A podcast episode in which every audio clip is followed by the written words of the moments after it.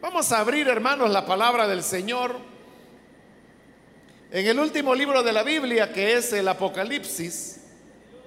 Nos encontramos en el capítulo número uno, en la última oportunidad. Nos limitamos a dar una introducción al libro de Apocalipsis basados en los primeros versículos, pero hoy vamos a leer los versículos que continúan y que corresponden para esta oportunidad.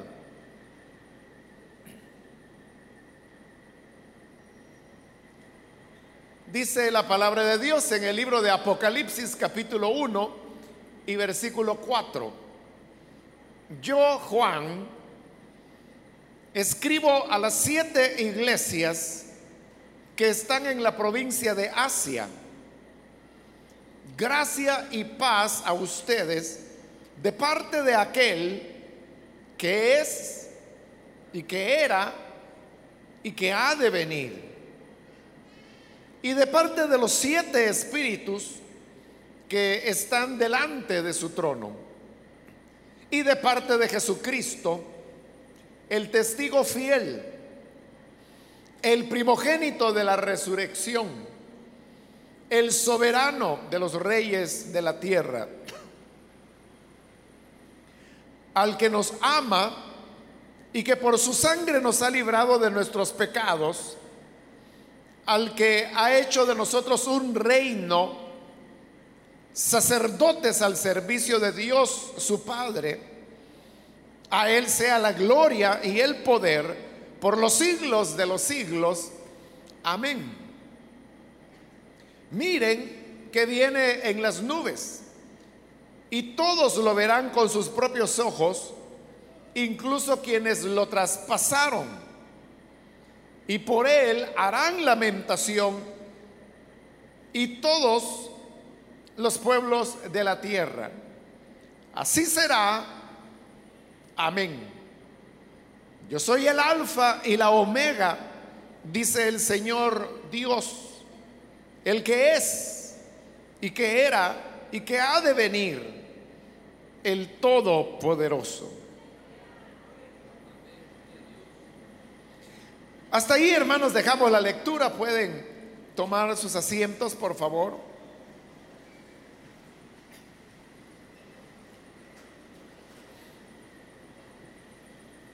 Después de haber pasado, hermanos, por la parte introductoria de este último libro de la Biblia, vamos a continuar ahora con la reflexión en torno al texto que Apocalipsis nos presenta. A pesar que este libro se llama Apocalipsis, y como lo explicamos en la introducción, el libro pertenece a un género literario que se llama precisamente así, el género apocalíptico. No obstante, no todo el libro de Apocalipsis tiene una redacción apocalíptica, o sea, la mayor parte de él sí, pero también hay ciertas eh, porciones del libro de Apocalipsis donde vamos a encontrar, por ejemplo, himnos, o incluso vamos a encontrar el género epistolar. El género epistolar era aquel que se utilizaba para la redacción de las cartas. Y en este versículo 4, donde hoy hemos iniciado la lectura, usted puede ver que Apocalipsis dice, yo, Juan, escribo a las siete iglesias que están en las provincias de Asia, gracia y paz a ustedes. Esto que acabo de leer pertenece al género epistolar. Y usted se, puede dar cuenta que los elementos que se están colocando acá en el libro de Apocalipsis son semejantes a los que usted puede encontrar en las cartas de Pablo, de Pedro, de Juan. Bueno, Juan tiene sus propias peculiaridades, Pero la, norma, hermanos, que había para redactar cartas era que en primer lugar se mencionaba quién enviaba la carta. Por ejemplo, en las cartas de Pablo, él podía poner Pablo, Timoteo y Silas como un ejemplo, ¿verdad? Te está hablando de quién es el que envía la carta. Y luego a la iglesia en Corinto, en Colosas, donde quiera que esta carta iba dirigida. Y luego venía ya el saludo. Ese mismo formato de hablar del remitente, el destinatario y luego el saludo es el que usted puede encontrar aquí en este versículo 4 que acabamos de leer. En primer lugar está el remitente, pues dice yo Juan. Ahora debe venir el destinatario. Dice, escribo a las siete iglesias que están en las provincias de Asia. Y después de eso venía el saludo y efectivamente ahí dice gracia y paz a ustedes. El remitente, como ya lo dijimos, es Juan. Y como no tenemos una claridad acerca de cuál Juan era este, dijimos que nosotros le vamos a llamar Juan de Patmos, porque lo vamos a ver en la próxima oportunidad, que Juan se encontraba prisionero en la isla de Patmos. Entonces, este Juan de Patmos es el que está enviando la carta, pero la está enviando, dice, a las siete iglesias que hay en la provincia de Asia. Esto no significa que solamente había siete iglesias en la provincia de Asia, que hoy equivale al territorio de Turquía. Habían más iglesias. Lo que ocurre es que de las iglesias que había en la región de Asia, el autor, porque así es la revelación de Dios, selecciona siete de las iglesias y por eso es que el ángel le está diciendo a Juan de Patmos, escribe a la iglesia en Éfeso, escribe a la iglesia en Esmirna, escribe a la iglesia en la Odisea. le está dando los nombres de siete de las iglesias que estaban en la provincia de Asia. Pero repito, no eran las únicas, habían más iglesias. Pero a estas siete en particular es que se les está dirigiendo la carta que es el libro de Apocalipsis. Porque como le digo, lo que aquí estamos viendo es una introducción a una carta. O sea, aquí no hay diferencia entre este versículo 4 y el versículo inicial de cualquiera de las cartas que encontramos en el Nuevo Testamento. Todas siguen el mismo formato porque así era el género epistolar. Después de este versículo 4, uno ya no vuelve a encontrar ninguna referencia epistolar a lo largo del libro de Apocalipsis, con excepción de la parte final, del cierre del libro, donde nuevamente se adopta el estilo epistolar para dar ya por concluido el libro. Entonces, si al principio del libro, que es donde estamos en este momento, se entra como una introducción a una carta, y el libro finaliza como finaliza una carta, entonces significa que Apocalipsis es un libro que está encerrado dentro del marco de lo que eran las cartas en esa época. Porque de hecho cuando el Señor le dirá a Juan, escribe a la iglesia en Éfeso, lo que le está escribiendo es este libro pero el libro fue enviado en forma de carta porque como correspondencia llegó a esas siete iglesias de Asia. Por eso es que aunque el libro decididamente pertenece al género Apocalipsis, Sin embargo, va encapsulado, voy a decirlo, dentro de los márgenes de una carta, porque tiene una introducción de carta y tiene una finalización de carta. En el saludo, Juan de Patmos dice, gracia y paz a ustedes, es decir, a las siete iglesias a las cuales les está enviando este libro. El saludo, gracia y paz, es un saludo semejante al que Pablo utilizaba, por ejemplo, en sus epístolas. La palabra gracia estaba más relacionada con la manera de saludar de los griegos. Y la palabra paz estaba más relacionada con la manera de saludar de los hebreos o judíos. Porque la palabra paz, recuerde que en hebreo es la palabra shalom.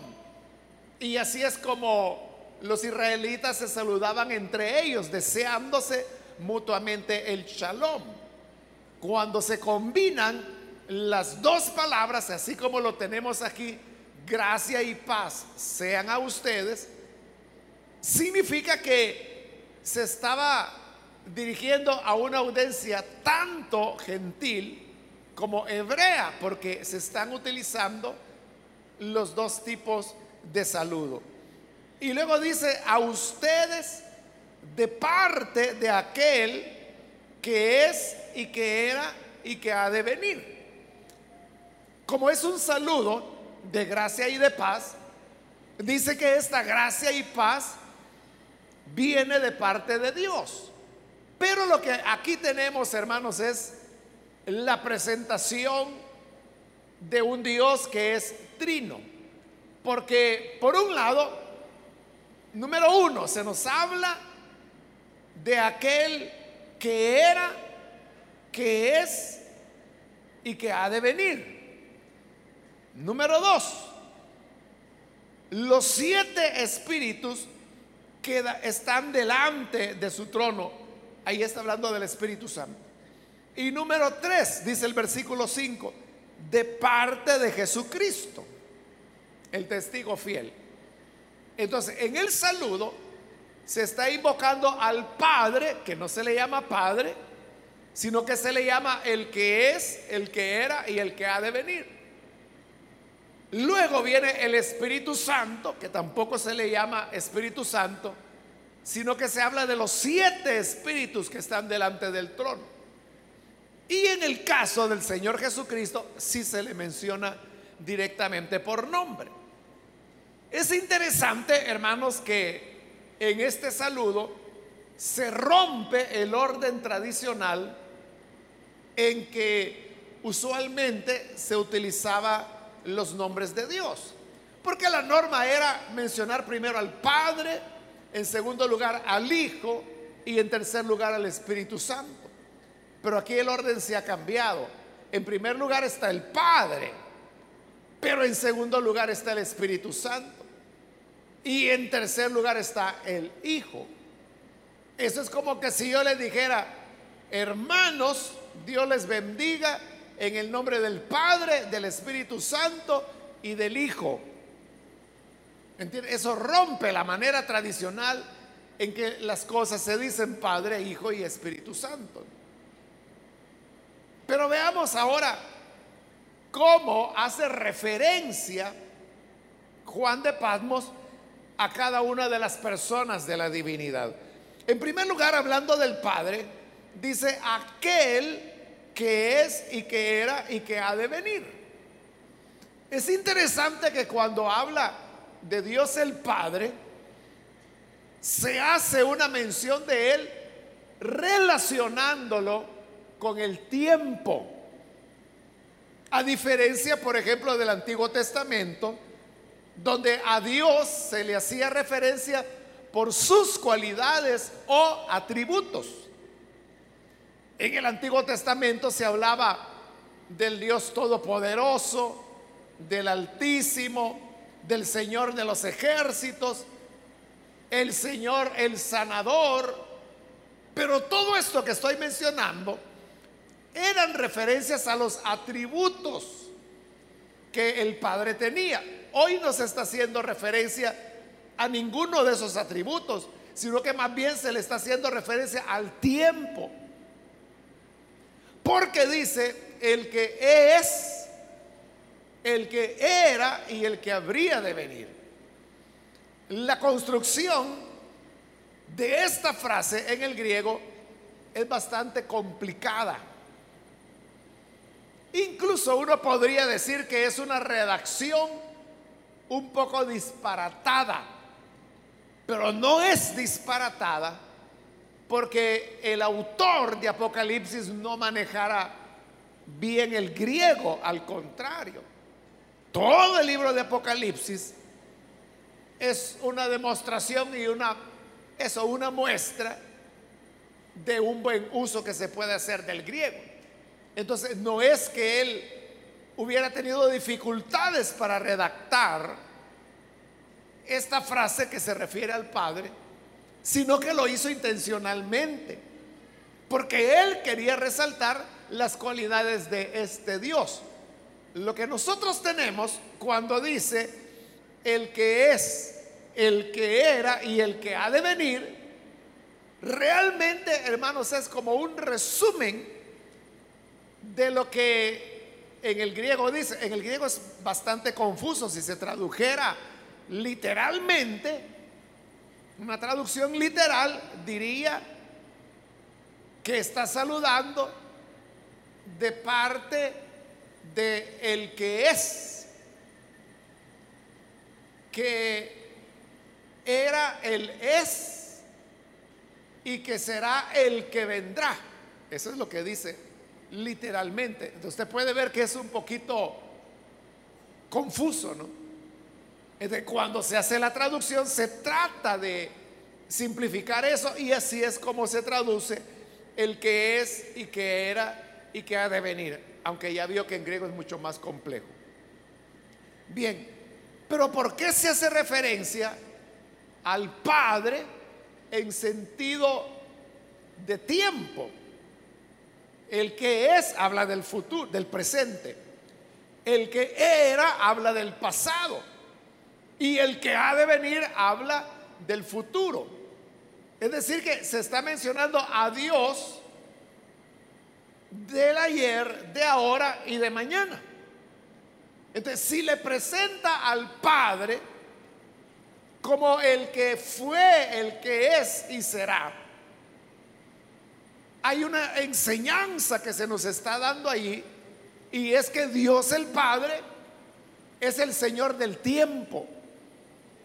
Es el que tiene control, tuvo control de todo lo que ocurrió, porque Él ya era.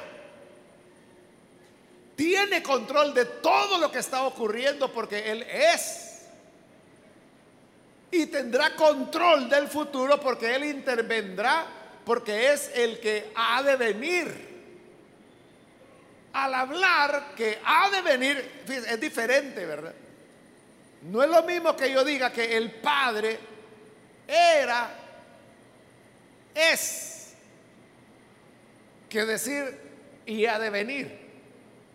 Para seguir en la línea del pensamiento debió haber sido el que era, el que es y el que será.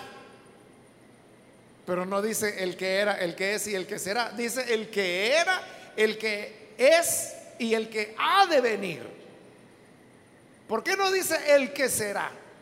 Sino que dice el que ha de venir. Porque lo que viene en el futuro es una intervención de Dios.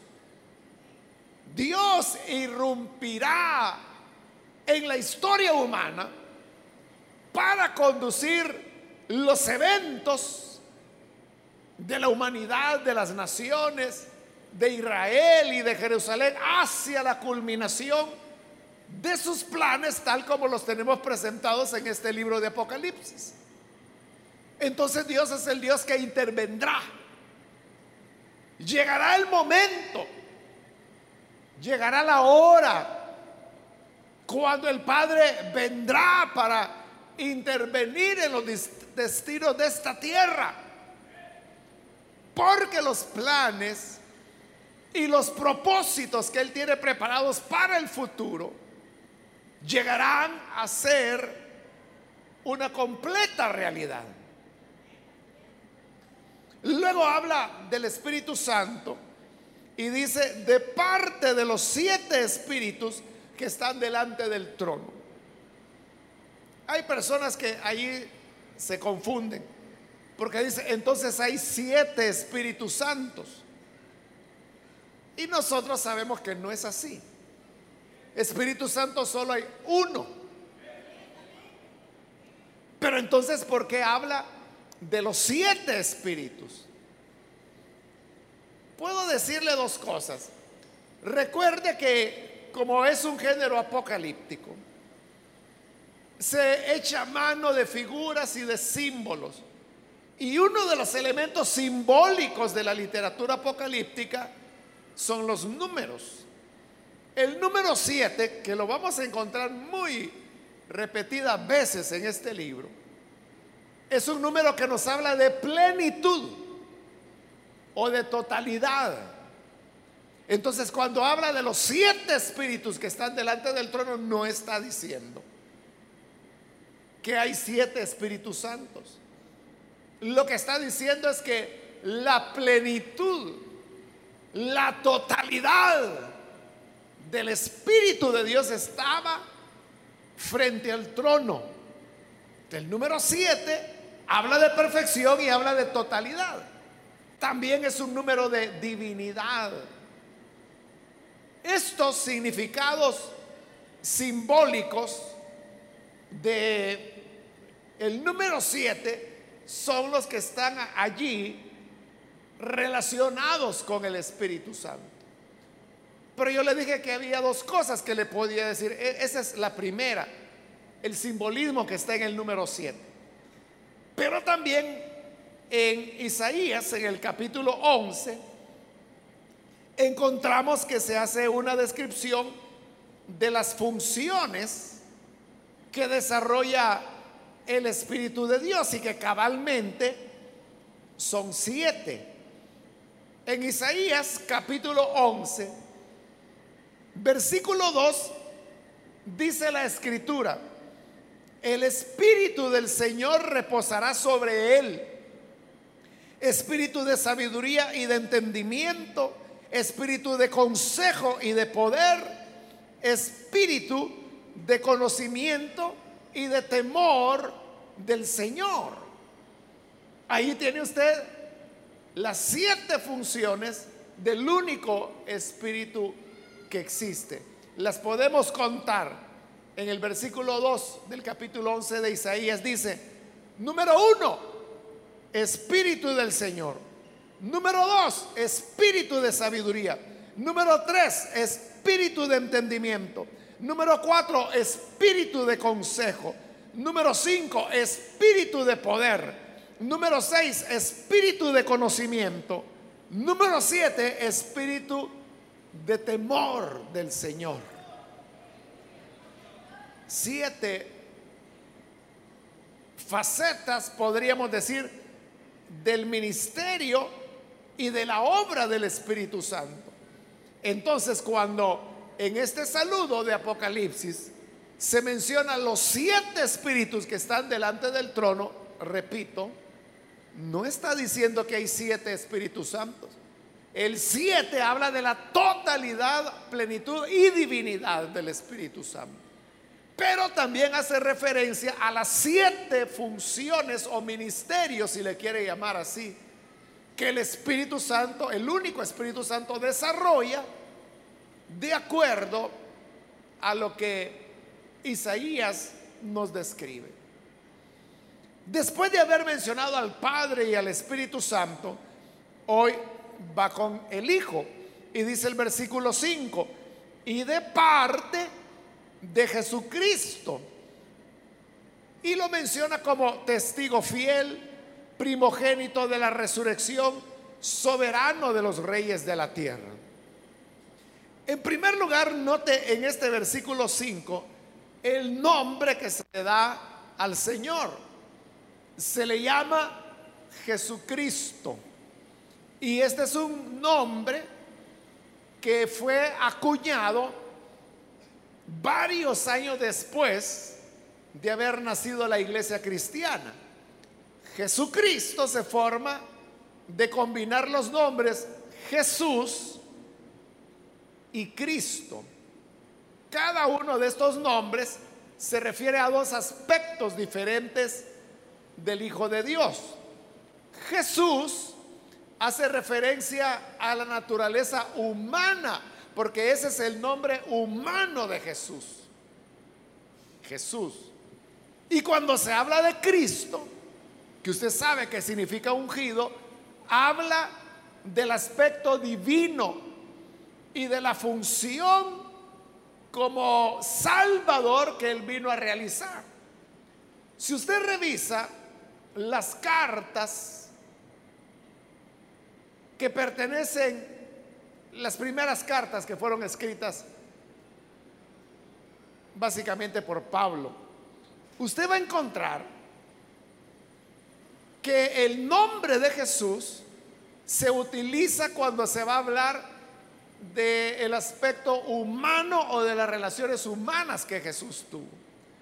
Pero el nombre de Cristo se utiliza cuando se habla de los aspectos teológicos o divinos que estuvieron presentes en la persona de Jesús.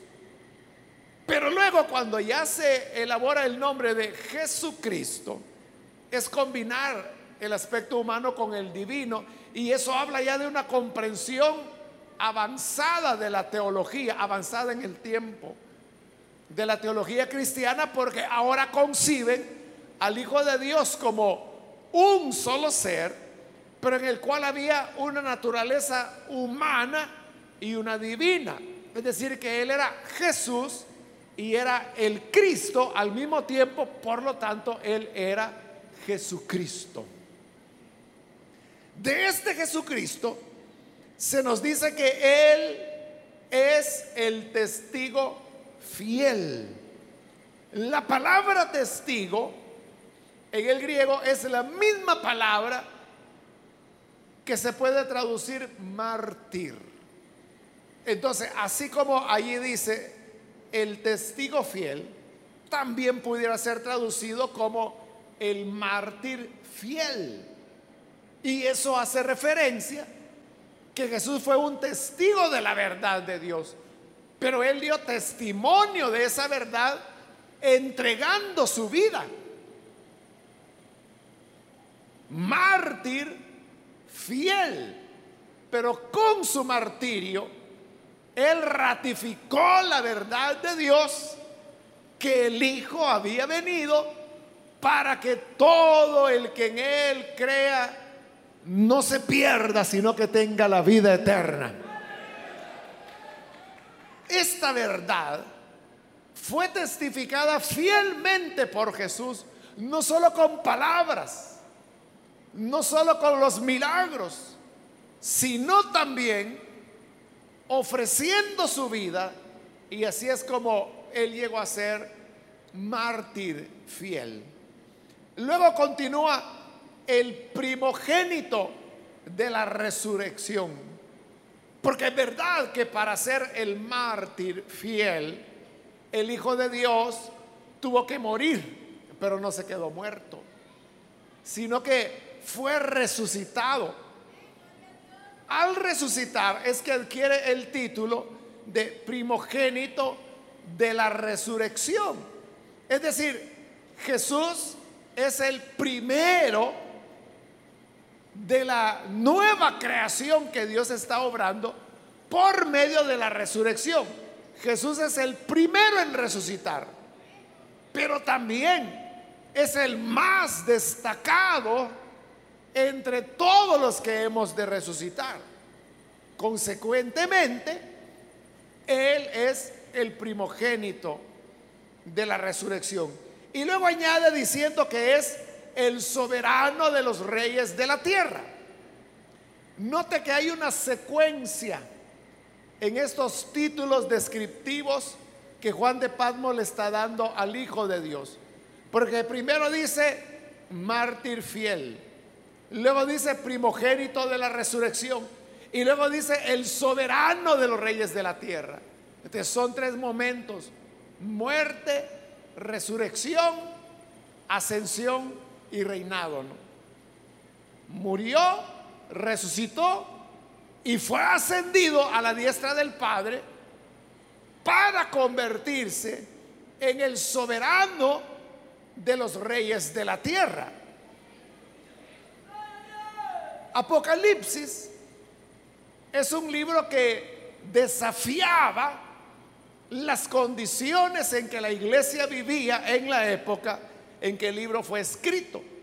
Y una condición que la iglesia vivía era que estaban bajo la persecución del imperio romano, dado que la lealtad al imperio romano se reconocía por el hecho de aceptar que el emperador romano era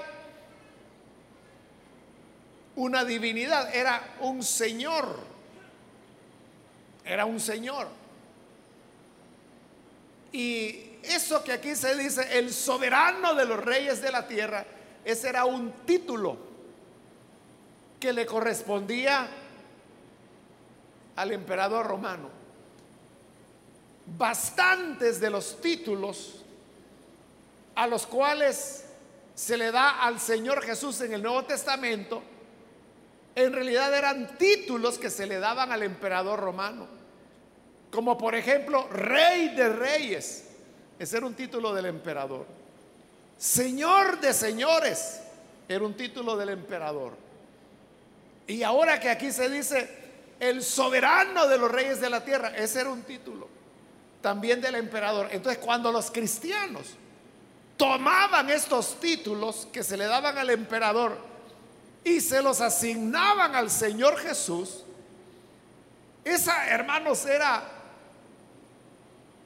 una actitud de protesta, de rechazo a la divinización que se hacía del emperador romano. Se negaba ese señorío del emperador romano y se le adjudicaba se le adjudicaba al Señor Jesucristo. Entonces vea, eso es lo que provocó la persecución de la iglesia cristiana. Si usted, hermano, ha visto documentales o películas de la Segunda Guerra Mundial, usted sabrá que los nazis cuando se saludaban, se ponían firmes, levantaban la mano derecha y entonces en alemán, obviamente, saludaban a, Hitler, es decir, Hitler, que era una expresión que significaba salve Hitler, que ese era otro título que se le daba al emperador romano. Pero aquí viene el punto. Ese saludo, saludo nazi, realmente no fue un invento de Hitler ni de los nazis. Ellos lo copiaron de Mussolini, quien vivía, era italiano, y fue un dictador italiano, él es el que fundó el fascismo. Porque los grupos que apoyaban a Mussolini o el duce, que era el título en italiano que le daban, que era el equivalente al líder también, le llamaban fases. Fases eran los grupos organizados de apoyo al duce, es decir, a Mussolini, el, dictador italiano. Y de ese nombre de los grupos, que era fases, es de donde viene el nombre fascismo. Entonces eran los italianos los que se ponían firmes, levantaban la mano derecha y ese era el saludo fascista con el cual saludaban al duce. Ahora, eso tampoco fue invento de Mussolini o de los fascistas. Eso ellos lo tomaron de los antiguos romanos, porque, se lo acabo de decir, Mussolini era un italiano, entonces es lo que quedaba históricamente del imperio romano. ellos sabían que en la antigüedad los romanos habían utilizado ese saludo, pero entre los romanos era diferente. O sea, el saludo era el mismo, ponerse firme, levantar la mano derecha, pero lo que ellos decían era Quirios César. Eso es lo que decían. Levantaban la mano derecha y decían Quirios César. ¿Y qué significaba eso? Es en griego. Lo que significaba era César es Señor. Y así como fue con los romanos, lo fue en la Italia fascista y lo fue en la Alemania nazi, que todas las personas saludaban de esa manera. En Alemania era el Heil Hitler. Y la persona que no saludara de esa manera se le veía como un opositor político, porque así había sido en el imperio romano. Pero ahí había un problema. Y el problema era que el saludo decía, César es Señor. Pero ¿cómo un cristiano va a decir César es Señor? Ellos lo que decían era, Cristo es el Señor. Entonces, lo que ocurría era que en la época de la iglesia llegaban las personas, fundamentalmente los soldados romanos, y si se encontraban con un creyente, los saludaban, Quirios César. Y el creyente respondía, Quirios Cristo. El soldado le decía, César es Señor. Y el creyente respondía, Cristo es el Señor. Eso era considerado como una acción de rebeldía, una acción de ataque a la dignidad del emperador. Era una acción subversiva. Y eso es lo que provocó la persecución que se prolongó como por 300 años de los romanos en contra de los cristianos. Pero note cómo los cristianos, con todo valor, y en este caso, Juan de Patmos los está diciendo, refiriéndose a Jesucristo, el soberano de los reyes de la tierra, que era un título del emperador romano, pero se lo quitan al emperador y se lo dan a Cristo. al decir, Él es el soberano de los reyes de la tierra, esa afirmación era una afirmación altamente subversiva, altamente de traición, lo leían ellos al emperador. Por eso no nos extrañe que Juan estaba preso en Patmos. Pero mire ahora qué cosa. Ya que se ha presentado a Jesús como el soberano de la tierra, el mismo versículo 5 a continuación dice, al que nos ama. Vea qué contradicción. Contradicción desde, desde este punto de vista. Y es que cualquier soberano, es decir, cualquiera que llega a una posición de eminencia, lo menos que hará es decir, los amo. ¿Cuál es el presidente que usted ha escuchado que le dice a su país, yo los amo? Y no piense solo en El Salvador, piense en cualquier país del mundo. ¿Dónde está ese presidente que le diga a sus ciudadanos, o si es un rey, a sus súbditos, que le diga, yo los amo? Nadie lo hace. Pero Jesús, el soberano de los reyes de la tierra, dice, el que nos ama.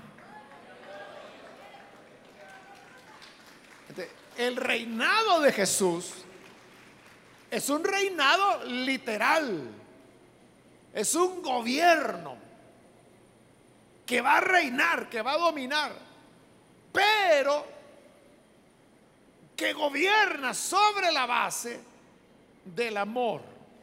Ahí donde se hace la mención de que al que nos ama, ahí comienza un himno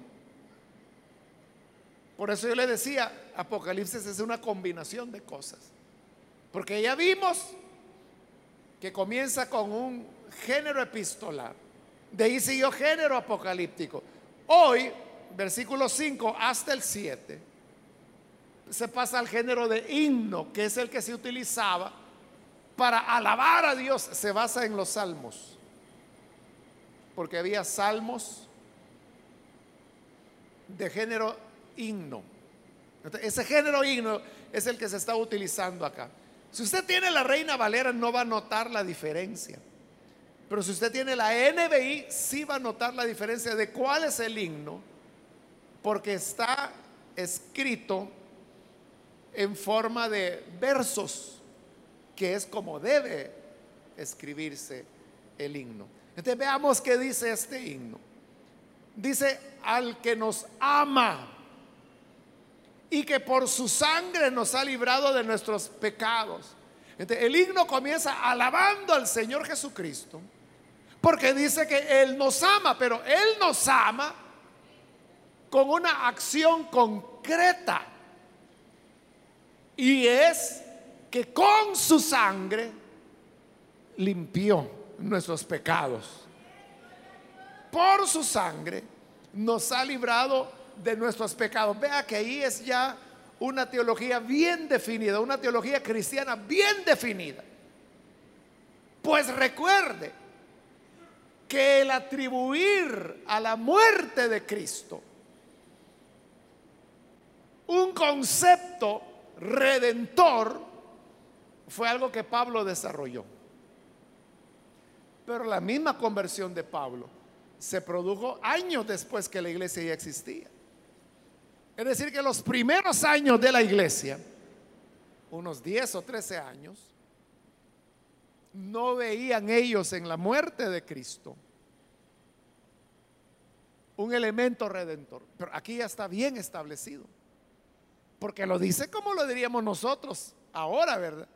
Por su sangre nos ha limpiado o librado de nuestros pecados. Versículo 6. Al que ha hecho de nosotros un reino, sacerdotes al servicio de Dios, su Padre. En primer lugar se dice que a nosotros los creyentes nos ha hecho un reino. Entonces nosotros somos llamados a reinar, a ser reyes. Pero el reinado nuestro no será un reinado basado en el autoritarismo. No será un reinado como el Señor Jesús lo dijo allá en el Evangelio de Lucas. Él dijo, ustedes saben que los gobernantes de esta tierra se enseñorean de sus súbditos. Pero entre ustedes no será así. El que quiera ser el mayor tendrá que ser el menor. Entonces, somos un reino, somos reyes, pero inmediatamente añade sacerdotes al servicio de Dios. ¿Y qué es un sacerdote?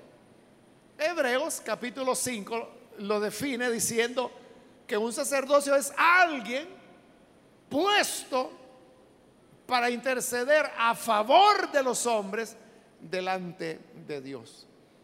Es decir, el sacerdote, su característica es el servicio.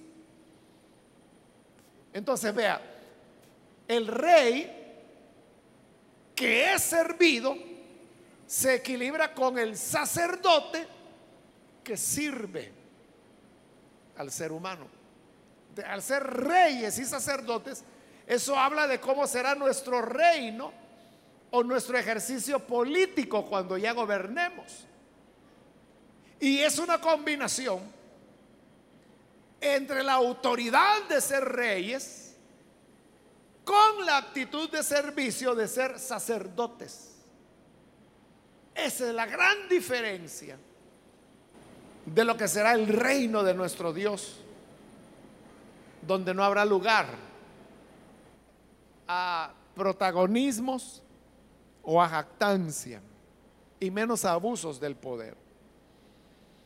Y el versículo 6 cierra con una expresión de alabanza cuando dice, a Él sea la gloria y el poder por los siglos de los siglos. Amén. A ese Hijo de Dios que nos lavó con su sangre y que nos ha hecho reyes y sacerdotes, a Él sea la gloria y el poder por los siglos de los siglos. En el versículo 7 continúa el himno, que ya le dije es una expresión de alabanza, y dice, miren que viene en las nubes. Ese es uno de los elementos fundamentales del libro de Apocalipsis. Y es que anuncia y se enfoca en que Cristo viene otra vez. Él regresa, regresará a esta tierra. Y por eso dice, miren que vienen las nubes. Él volverá en las nubes del cielo, tal como se le dijo a los discípulos allá en el capítulo 1 de los Hechos que se quedaron viendo la ascensión del Señor, cómo subió a los cielos hasta que una nube lo cubrió. Y ahí estaban viendo cuando los ángeles se les aparecen. Y le dicen, oigan, hombre Galileos, ¿y qué están viendo? Este mismo Jesús, así como lo han visto subir al cielo, volverá. Pero note, así como le han visto subir. ¿Y cómo le vieron subir? Ascender hasta que una nube lo cubrió. Por eso es que hoy dice, miren que vienen las nubes. Como se fue entre las nubes, vuelve entre las nubes. Viene de regreso. Nuestro Salvador vuelve a la tierra, volverá. Volverá. Y continúa el versículo 7. Y todos lo verán con sus propios ojos. Es decir, que la venida del Hijo de Dios será visible porque dice, lo verán con sus propios ojos. Esto desbarata todas las enseñanzas erróneas que hay de algunas sectas, que por ejemplo que dicen que Jesús ya volvió pero que volvió de manera espiritual y que por eso no lo podemos ver. Pero ahí dice lo contrario, que cuando Él venga, lo veremos con nuestros propios ojos. Será visible. Y añade, incluso quienes lo traspasaron. Es decir, aquellos que lo rechazaron, que es el pueblo de Israel. Porque así dice el Evangelio de Juan, a lo suyo vino y lo suyo no lo recibió. Lo rechazaron, lo traspasaron. Y por eso dice que lo verán con sus propios ojos, incluso quienes lo traspasaron. Y cuando se den cuenta que aquel que traspasaron con la lanza y con los clavos es el Hijo de Dios. Entonces dice, por él harán lamentación todos los pueblos de la tierra. Se lamentarán de haber rechazado, traspasado y dado muerte al Hijo de Dios. Pero los que hemos creído en Él, como dice la Escritura, saltaremos como becerros de la manada.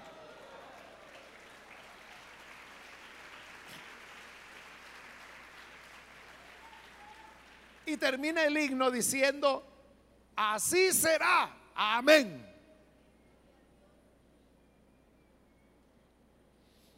Luego en el versículo 8 continúa, porque recuerde que esta es la introducción.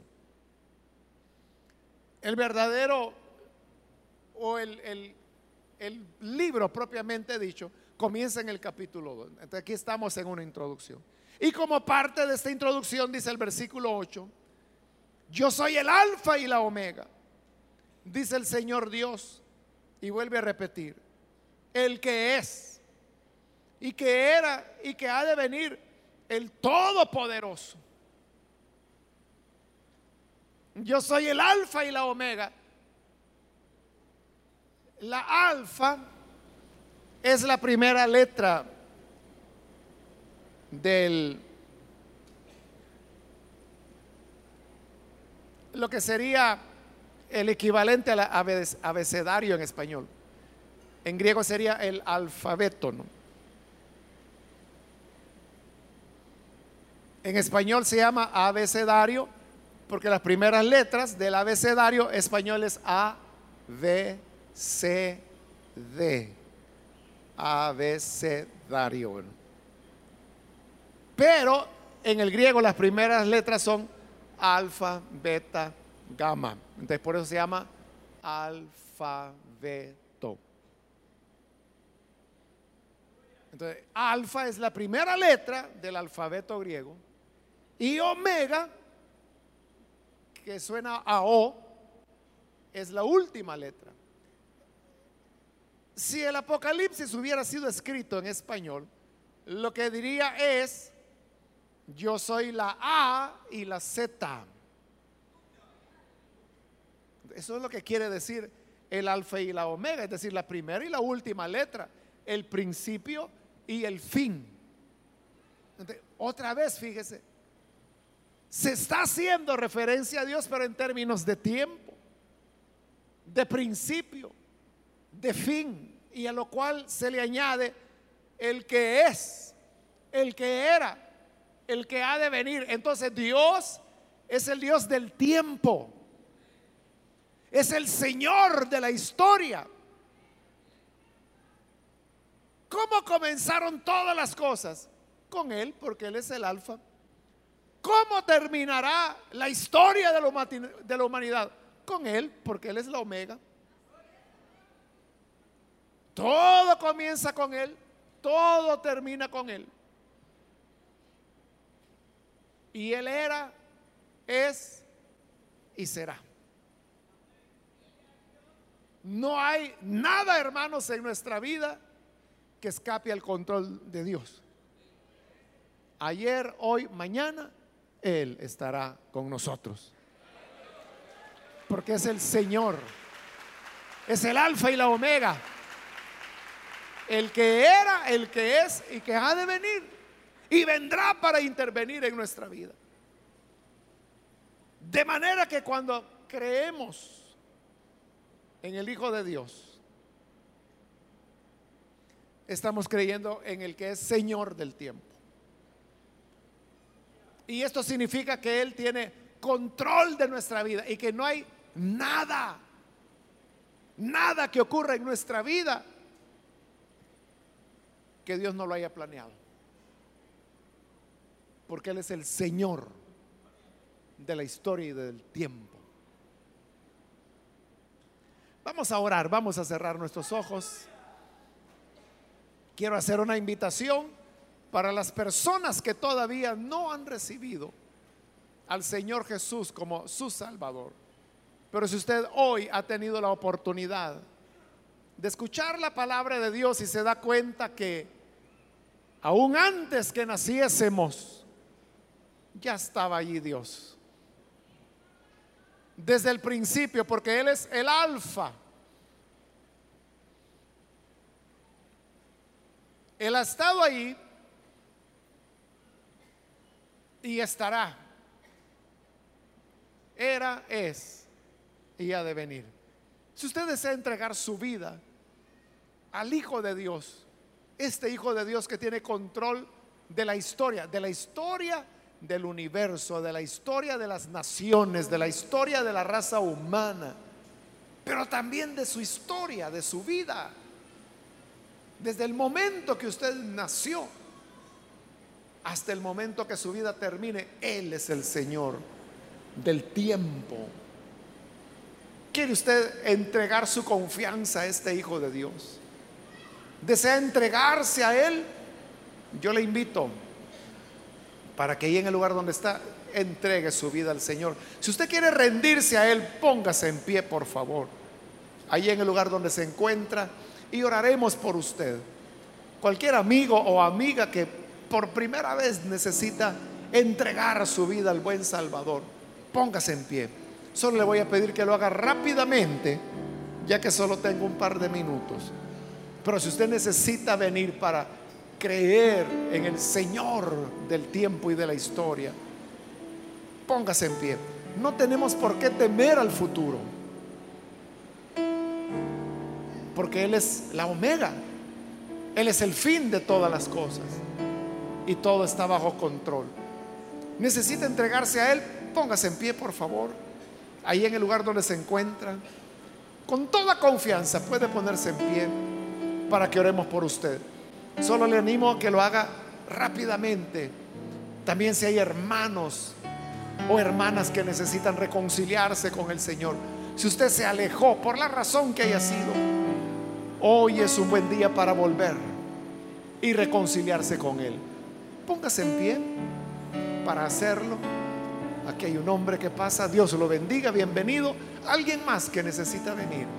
Puede ponerse en pie, ya sea que es primera vez que se entrega al Hijo de Dios o si necesita reconciliarse. Póngase en pie. Venga y ríndase al Señor, al Señor del tiempo y la eternidad. ¿Alguien más? Voy a hacer ya la última invitación porque se me acaba el tiempo. Pero si hay alguien más que necesita venir por primera vez o necesita reconciliarse, póngase en pie y vamos a orar por usted hoy mismo. Es un momento para que no lo deje escapar. Muy bien, aquí hay otra persona. Dios la bendiga. Bienvenida también. Alguien más que aprovecha este último llamado para que oremos por usted. Póngase en pie. Usted que nos ve por televisión también le invito para que así como estas personas, usted también entregue su vida al Señor. Hágalo en esta oración. Padre, te damos las gracias por estas personas que están aquí en este lugar, como también aquellos que a través de la televisión, de la radio, están viendo o escuchando y hoy están abriendo su corazón para creer en ti. Te rogamos, Padre, que puedas perdonarles, cambiarles, transformarles, que tengan una vida nueva y una confianza en la cual se entregan a ti. De manera total se rinden. Pues tú, Señor, eres quien muestra bondad y misericordia hacia tu pueblo. Yo les pongo, Padre, en tus manos. Que tu gracia, tu bendición les llene, les ilumine, cambie sus vidas y que de hoy en adelante puedan tener la seguridad que tú eres el principio y el fin, el todo en ellos. Gracias Padre porque tú nos has hecho reyes y sacerdotes y porque con tu sangre nos redimiste de nuestros pecados. Por eso te alabamos y te agradecemos por Jesucristo nuestro Salvador. Amén. Bendito sea Dios.